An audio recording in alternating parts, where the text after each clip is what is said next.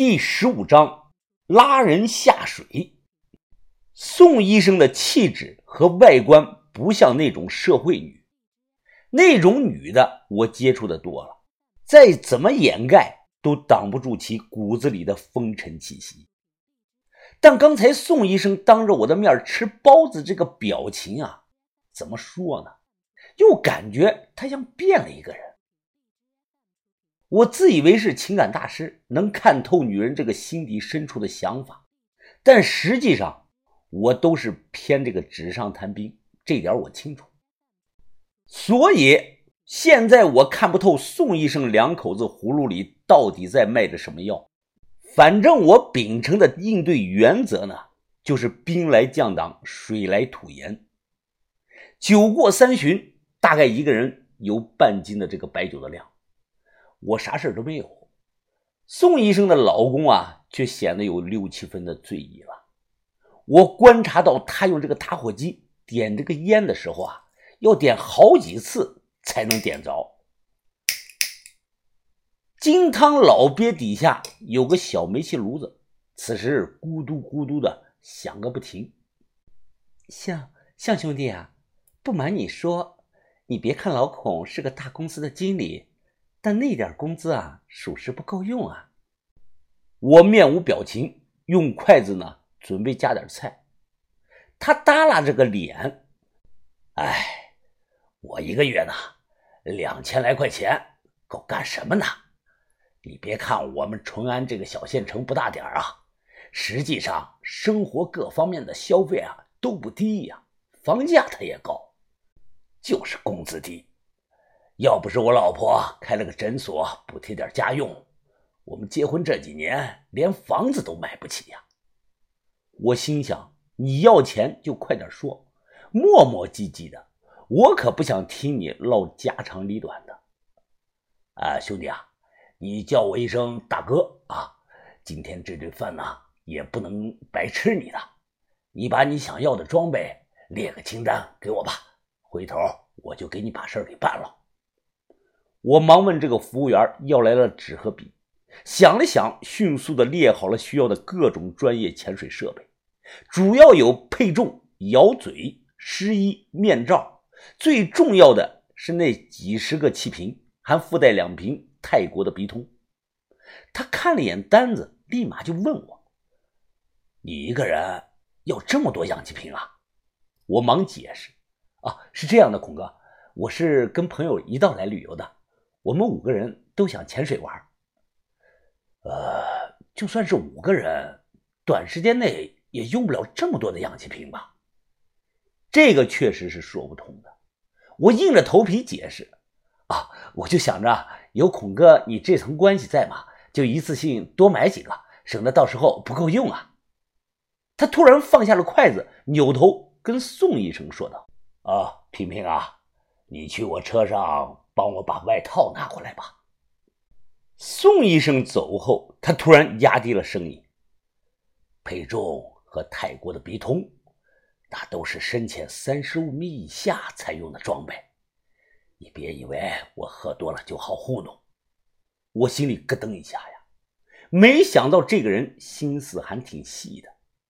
隔着酒桌，他指着我：“如果我没猜错。”你应该有五到六个人的团队，旅游是假，你是想偷偷在我们千岛湖干什么违法的事儿吧？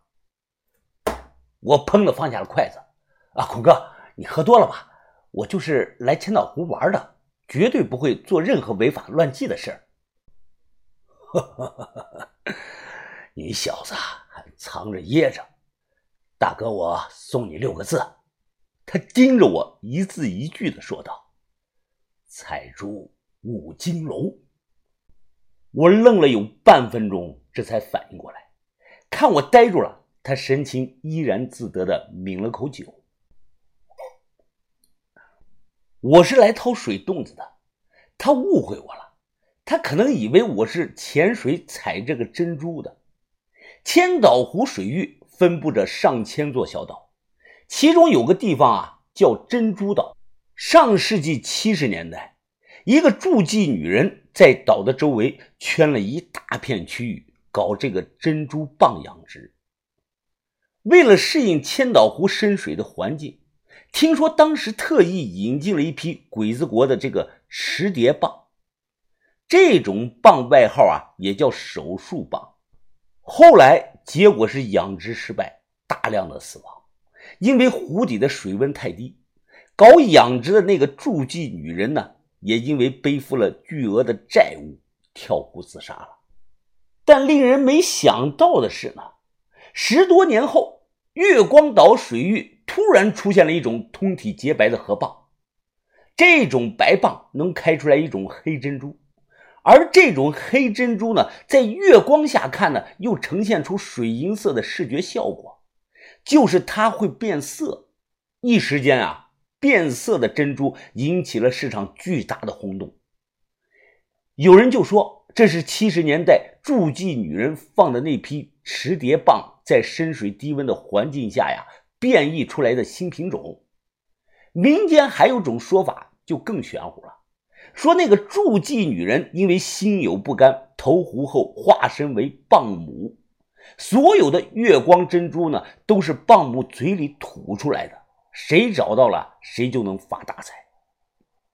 在那个电视还没有普及、消息闭塞的年代，此事的真相是众说纷纭呐。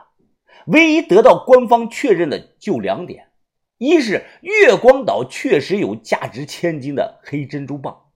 但产量是十分的稀少，只零零散散的分布在深水区。二呢，就是当年那个养蚌的筑基女人确实是跳湖自杀了，尸体一直没有找到。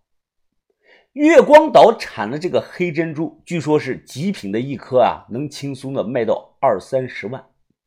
虽然政府严厉禁止非法打捞，但在巨大的利益的面前啊。仍有许多人选择了铤而走险，每年都会抓十几个人进去。我当下心想，既然他认为我是偷采珍珠蚌的，那我为什么不将错就错，拉他下水呢？于是我深呼吸的看了他，啊，孔哥，你火眼金睛呀，啊，兄弟也就不瞒你了，只要你能帮到兄弟，那好处肯定有你一份。他皱皱眉，呃，给我多少啊？我比了两根手指头，说是两成利，意思呢就是挣十万分他两万。他想了想，摇了摇头。哎呀，我最少要三成。另外啊，你得先给我八万块钱的好处费。看我不说话了，他立即手指蘸了点酒水，在桌子上画了个圆圈。啊，你看啊。这好比是月光岛，水利局呢？我有人呢，巡逻队他们每天什么时候啊到那里？我能提前给你们通风报信的，啊，这样难道还不值一成利吗？我的印象中，这个月光岛离新安水电站只有十多公里远，而我们住的那个无名小岛离水电站也不远。如果能掌握到这个巡逻队的动向，确实很有用。我立即答应了，三成就三成，反正最终给多少也是我说了算。他顿时是大喜过望啊，一连跟我喝了好几杯。吃完饭，他说开他的这个车送我回旅馆，我答应了。车子开了有十分钟，看了一眼窗外，感觉不是去旅馆的路，我马上紧张了起来。孔哥，不是说送我回旅馆吗？你这是要去哪？他又改口了，笑着说道：“哈哈哈，咱们以后就是兄弟了嘛，怎么能让你住旅馆那种地方呢？今晚呢，就去家里住，家里的床比旅馆的舒服。去家里，这不太方便吧。”我看了一眼后排坐这个宋医生，宋医生呢也笑了笑，他声音非常的温柔。啊，不碍事的小象，家里有地方，你就听你孔哥的吧。我一连推脱了好几次，对方坚持让我去家里，我怕再僵持下去啊，把场面闹僵了。于是我给豆芽仔发了条短信，说明天回去，让他在这个旅馆看好回声家。到了宋医生家，一切都显得很正常。我洗了把脸，就去这个隔壁房休息了。因为在人家家里，我盖着被子啊，根本不敢睡太死，稍微有点动静我就醒了。